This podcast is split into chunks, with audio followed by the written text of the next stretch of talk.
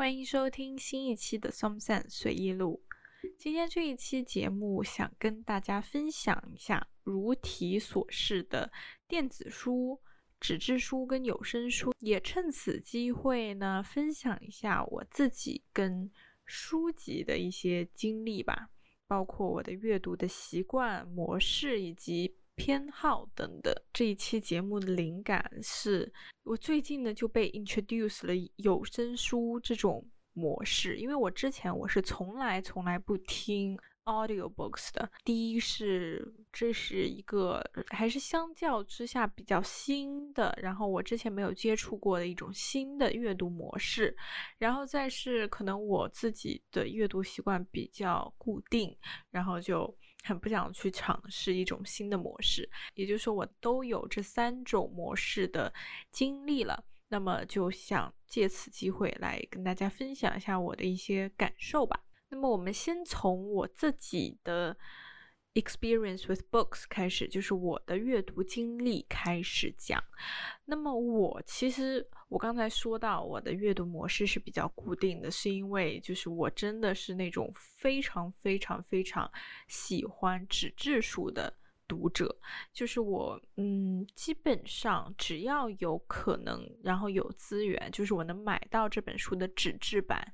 我都会去选择买纸质版，而且我说的，嗯，这个纸质书是一定是买的那种，而不是在图书馆借阅的那种，就是我必须它是新的，嗯，这当然可能跟我自己这个这种，可能这也是一种癖好吧，或者说一种，嗯，比较固执的偏好。我呢很喜欢这个书，纸质书是非常干净的。非常一尘不染的那种，就是感觉我读完这本书，就像我从来没有读过那样。其实我根本就我一点都不喜欢有那种折角，就是如果我要就是 mark 呃，like a bookmark，就是我需要折一个书签在这里，我是绝对不会就是折一个角来表示我刚读到这里一个作为一个书签的，我一定是会去买一个书签，哪怕是一张纸也好。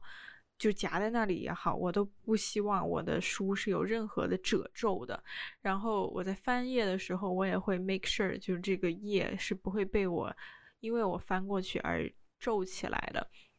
然后有一些书，它在印刷的时候，或者在最后这个呃装订的时候，可能会有一些，就是怎么说，这个角可能有一些地方会有点。折折进去啊，或者怎么样，我都会在买来之后都会先把它给铺平，就是我会尽力让每一张纸都是平平整整的，然后我再开始读。然后我每次翻页的时候都会确保下一页一定是平整的，所以这可能是我的一个非常奇怪的怪癖吧。我不知道是不是也有听众是像我这样子，真的真的非常讨厌就是在书上做笔记这件事情。这其实也是在等于说在弄脏我的这本书。我知道很多人，就包括我身边有很多人都喜欢，就是拿支笔，然后在这个书上，就是诶记到哪里，然后我就要做一些笔记，或者说写下一点什么心得、想法、理解之类的。但是我真的真的很排斥做这件事情。更崩溃的是，就是在我高中的时候，我们老师在英语课上是，就是我们会有那种。这个课要求读的那本书嘛，然后老师就会一定要让我们在这本书上做一些笔记，因为他有一些 reading questions，然后我们得做一些笔记，然后他在课上讲的时候，我们也得记下来或者怎么样。我真的非常排斥这些活动，所以我只会就是在书上贴那种 sticky notes，就那种怎么说呢，便利贴吗？就那种便签纸，然后贴在那一页上面，然后再在那个便签纸上面写下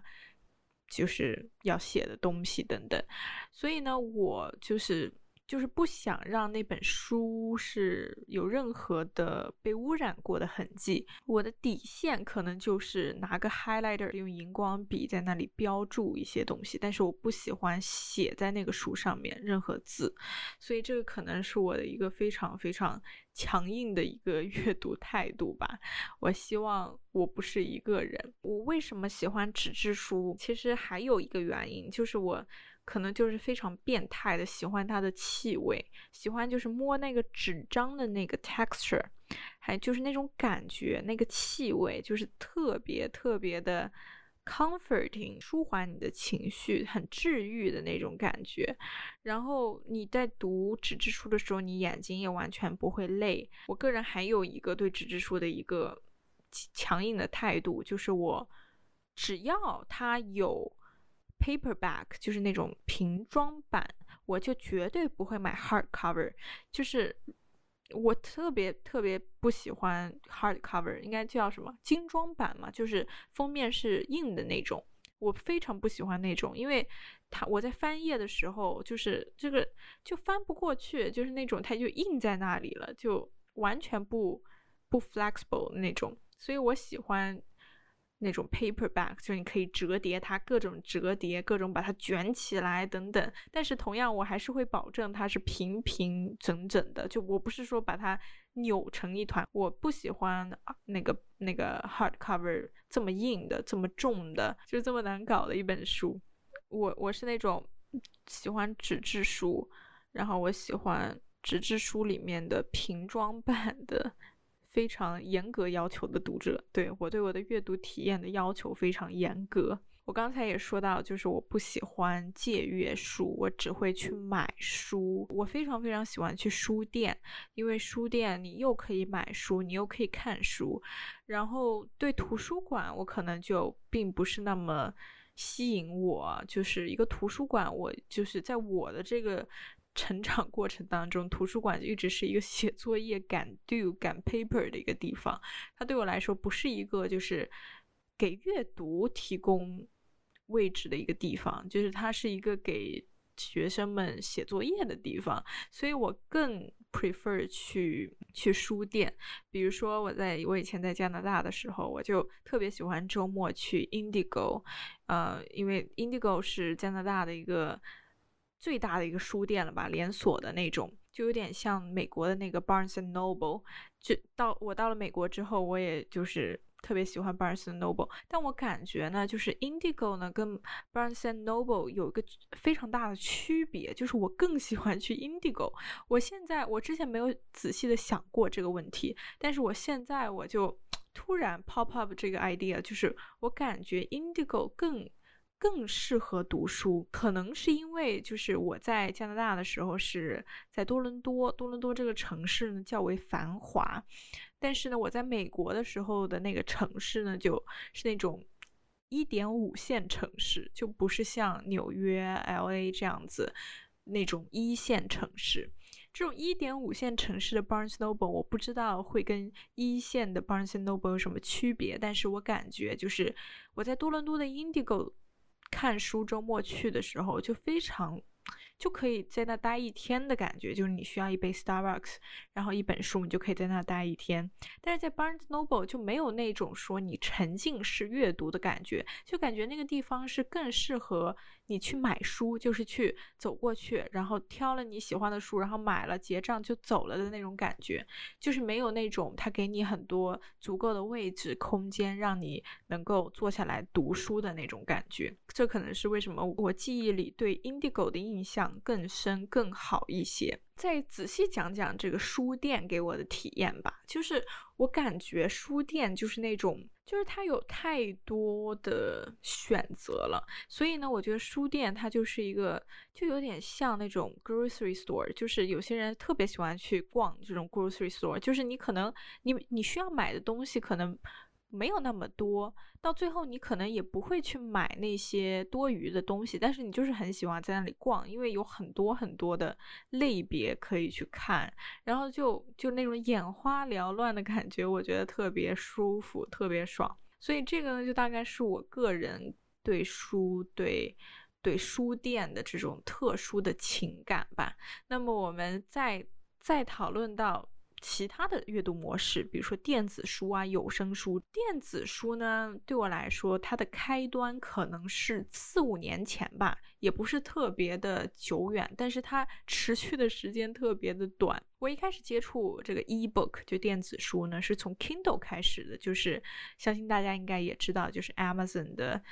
那个 Kindle 的那个阅读器。应该是 Paperwhite Two，应该是市面上现在也比较流行的那一款。然后我买了这个以后的大概。几个月啊，我都特别喜欢这个东西，因为我感觉就是它可以在 Amazon 上面就买书，然后下载直接下载到这个阅读器里面，然后我就直接可以在这里面打开，然后都是 offline 的，然后我就可以比如说在飞机上看，所以我就觉得它很方便，然后它感觉它选择的余地非常多嘛，因为 Amazon 上面感觉好像都挺多的，然后再是它的那个。价格很便宜啊，就比如说在 Amazon 上买，可能就九块九毛九美元那种感觉，所以我感觉它又便宜又方便又便携，又小又轻这样子，所以我一开始是非常非常喜欢的。然后我坐飞机啊，都是会带着那个上去，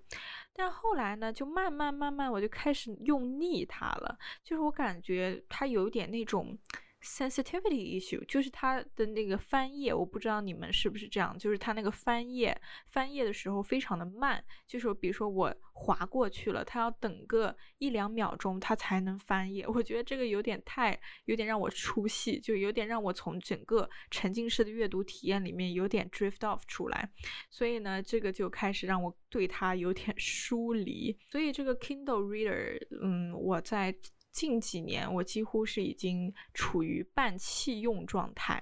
但是呢，我最近呢，也不是最近，可能是去年，去年年初开始，就开始又被 introduce 到了一个叫 Amazon Kindle Reader App。就是其实 Kindle 它是有一个软件的，我之前一直不知道，但可能大家应该都知道。我感觉我可能是最后一个知道的。然后这个软件呢，在 Laptop 跟在手机上面都有，就是在我的 MacBook 上面也有。它这个呢，就跟那个 Kindle 我买的之前买的那个阅读器的作用几乎是一模一样的，就是你还是一样从那个 Amazon 上面买书下载书，但是可以下载到你这个软件上面来，等于说那个。阅读器根本没有用，就是它是可以被一个 simple app 给代替的，所以我不知道我为什么要花钱买那个 Kindle 阅读器。这个 app 蛮好用的，因为它上面有一些，嗯，就是一些 easy highlighter，还有什么还可以 take notes，就是那种基础的，呃，电子阅读器的一些功能它都有，就跟那个苹果的那个 Books 那个软件是差不多的，都都可以用的。上一个学期我就，呃，一直在国内家里上课。我的课的那些 textbook 我就不能有实体 textbook，因为我没有回学校嘛。然后我们的 professor 就让我们在在 Amazon 上面买那个电子版 textbook，然后下载到 Kindle Reader app 上面去，然后我们就可以 follow along，就相当于拿了一本电子版的 textbook。所以我觉得还蛮方便的，就是因为它第一它比纸质版的实体书便宜。第二就是它可以随意的做一些 highlight 这种功能啊，take notes，然后标个 bookmark 之类的。所以我觉得它在对于这种课本啊，课本的这些教材上面，我觉得还是蛮有用的。但是我不会用它拿来读那种我平时读的书，我只会把它用来做一些教材上面的。阅读啊，圈圈点点，做做笔记之类的，我觉得那个还是 OK 的。刚才也讲到 Apple Books，就是苹果自带的那个读书的软件，那个其实我用的还是蛮频繁的。呃，那个我一般会用来，比如说在呃纸质书没有资源，因为到了国内嘛，国内买那种英文的原版书其实还不是很方便的，因为有些书没有资源等等，所以我只能在这个。Apple Book 上面去买，所以在这种时候我会选择用电子书的方式，但是这个方式也仅限于在 Apple Book 上面。我觉得它的排版更让我舒服吧，它的翻页更流畅，呃，它的字体啊、背景啊什么都挺好调整的，嗯，对，所以我更喜欢 Apple Books 用来读那种买不到纸质书资源的时候用的一个。替代品，其实这个电子书呢，我并没有对它很反感，就是我觉得它是一个很好的替代品。它在这个旅游的时候，我觉得是特别的方便，就是你不需要再带着一本很大很厚的纸质书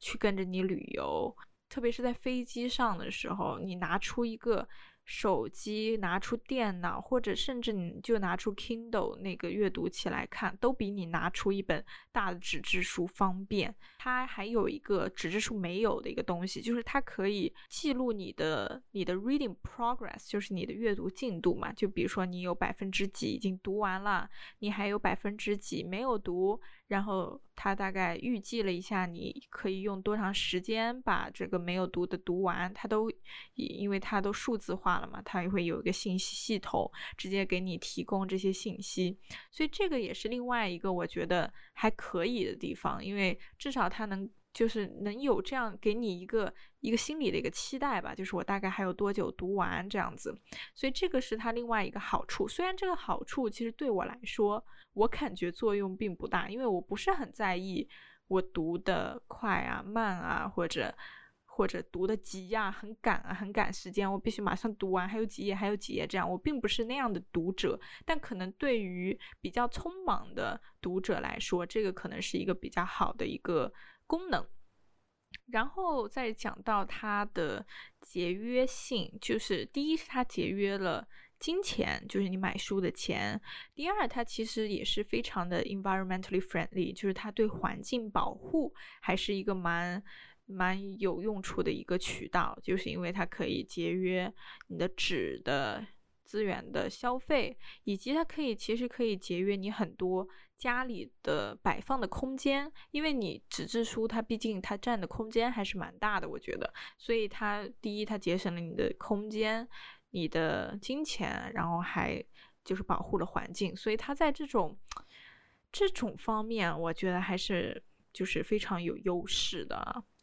然后呢，再是它其实还是比较适合。就是你经常要做笔记的读者，就是很多读者，就像我刚才说到的，就是他很喜欢做笔记啊，记下一些东西，写一些东西。我觉得这个在电子书上面是很好实现的。你比如说，你就做一个简单的 highlight，然后你在上面就直接可以写下你当时的想法，然后这个都会帮你有记录啊。你要什么时候去翻过去、翻回去看啊，你都可以直接在上面点。嗯，你做的笔记的地方，所以这个是我觉得它的优势所在。但是它有一个非常非常大的这个劣势啊，就是它非常 distractive，就是它它会分散你的注意力。至少它对我来说是这样子。我不是一个注意力很容易被分散的读者，但是我仍然觉得它会分散掉我的注意力，它会让我无法非常的。Immerse 到那个阅读的体验当中，就是没有办法做到，就是我希望的那种沉浸式阅读，就是那种不被打扰，不会想要去做其他事情的那种，只跟纸质书有亲密接触的那种体验。所以这个可能是对我来说一个比较大的障碍。我不知道对大家来说是怎么样。在讲到我刚刚说的这个 audio book，这个其实是对我来说最新、最新、最近的一个体验，因为我就去年年底。刚读完了那个《The Queen's Gambit》的原著，是用 audio book 的方式，就是那个我在第一期节目那个红黑榜中提到的《后羿弃兵》，就是那个 Netflix 电视剧的原著。它呢，我是用这个 audio book 听完的第一本书。呃，我是用的软件是叫 Amazon Audible。苹果的自带的那个 Book App 上面也有有声书的选项，但是我还是选择了 Amazon Audible，因为我感觉他们的这个 policy 不太一样啊。Amazon Audible 它是十五美刀一个月，但是它每个月它会给你一个 free credit，你可以用这个 free credit 去买，就是去兑换成一本。书，也就是说这本书是免费的，但是你每个月还交着十五刀的钱，所以这怎这个这个怎么说呢？就等于说你每个月它能保证你可以读一本免费的书，但是你交着它这个会费，所以呢，就跟那个啊那个 Apple 的那个。自带的阅读软件不太一样，那里面它是没有这个会费制度的，它是直接，呃，你如果要听这本书，你就必须去付这本书听的钱。所以我感觉在这样比较下来的话，我感觉 Amazon Audible 会更加的划算一些，但是可能也要根据大家听的频率有关啊，比如说，嗯，你是一个不太喜欢听。Audiobook 的读者，你可能只是为了听这一本的话，那我当然是建议你不要去充这个会费制度，而是去就去去买这个单个的钱。但是如果说你是要长期听的话，那么我建议你去选择 Amazon Audible 这个选项。嗯，但是呢，我还是要在这里吐槽一下 audiobook，它对我来说真的 非常的。不阅读，就是我根本就不把它列为列到我阅读时间里面，因为我觉得它是一个非常，就是你无法做到，你就听这个，你能什么其他事情都不做，你就单独就听这个 audio book，你能听个一两个小时，我真的我我反正是做不到。就比如说在开车的时候，我会去听 audio book，因为我那个时候。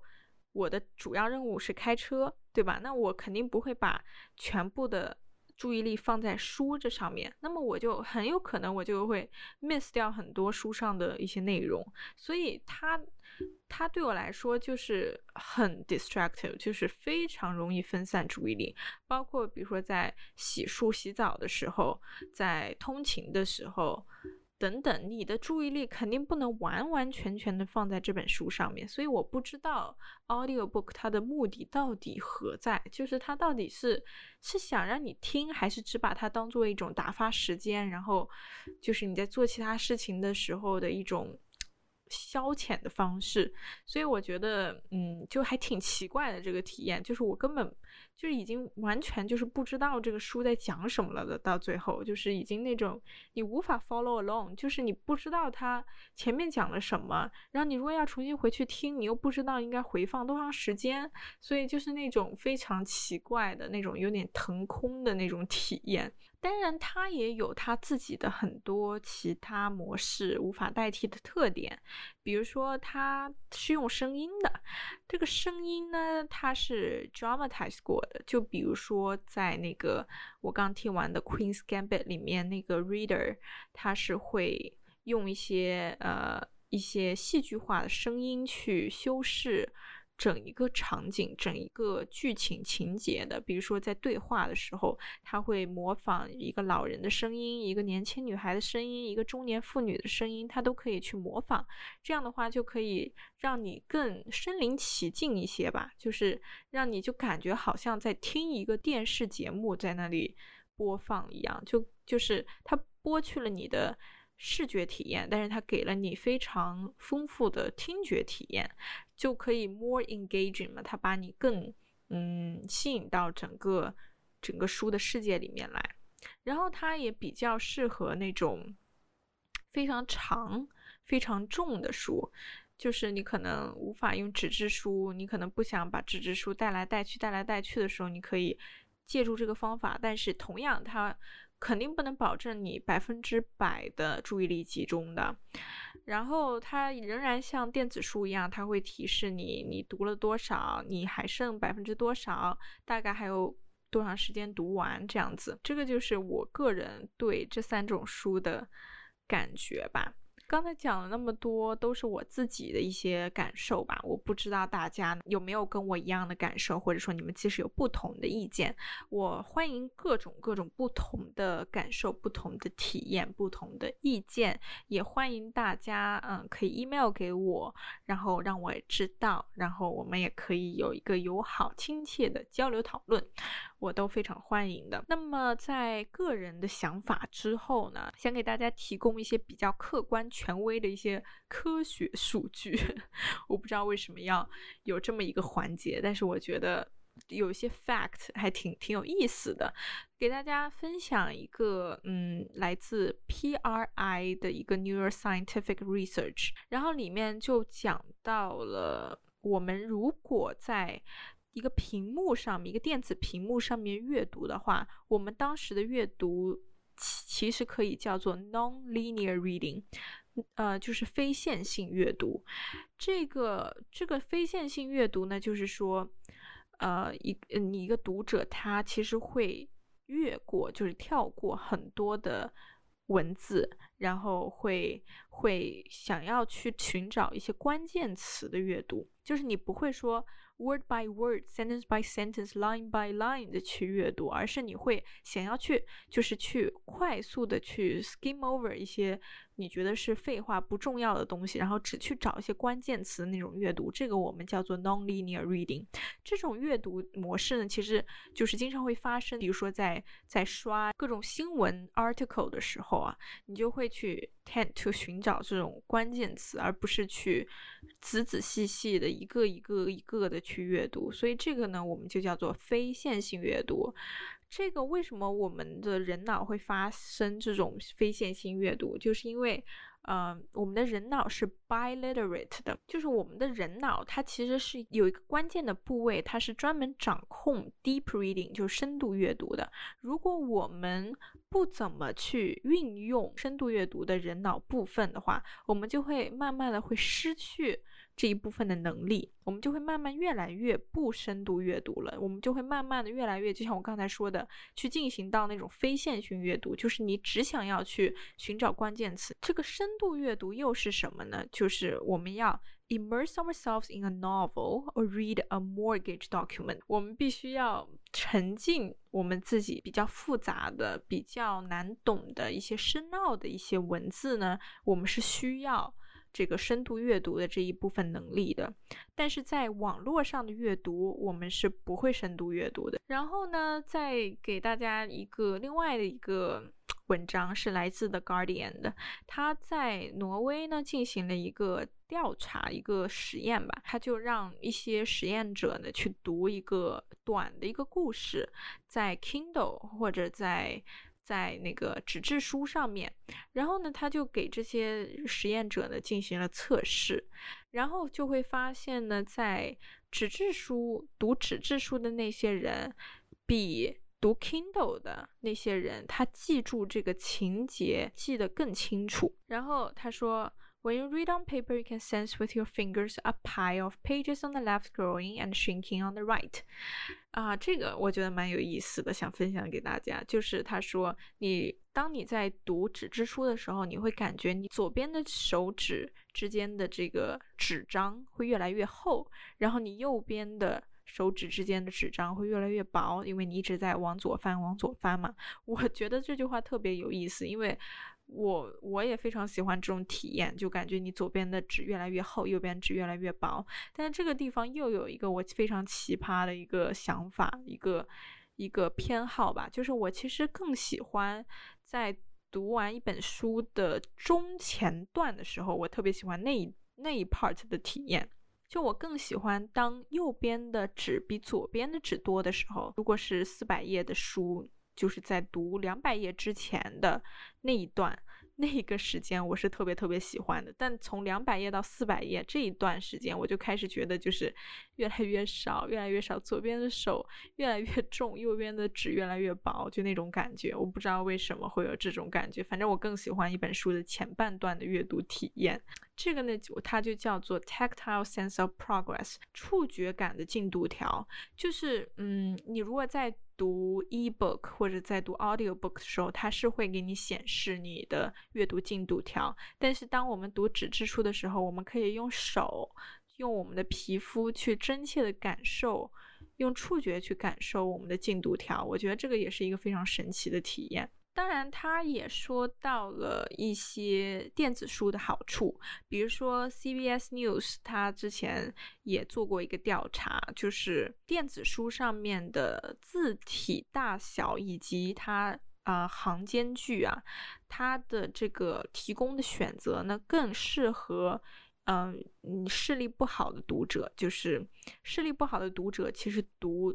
电子书它是会更舒服的，所以电子书其实在这一方面它还是有一个非常大的一个受众群的。二零一三年他做了一个实验，然后实验对象呢是一百零三个呃有这个诵读困难症的一些学生，就是他无法。非常容易的去理解一个阅读的内容啊，包括它的速度可能很慢啊。然后这个一三年的这个实验呢，就总被总结出来，就是有诵读困难症的人群，他其实他读电子书的时候，比读纸质书的时候，它是更有效率的。然后其实这些啊，ebook 这些电子书呢，也非常适合 language learners，就是比如说你是一个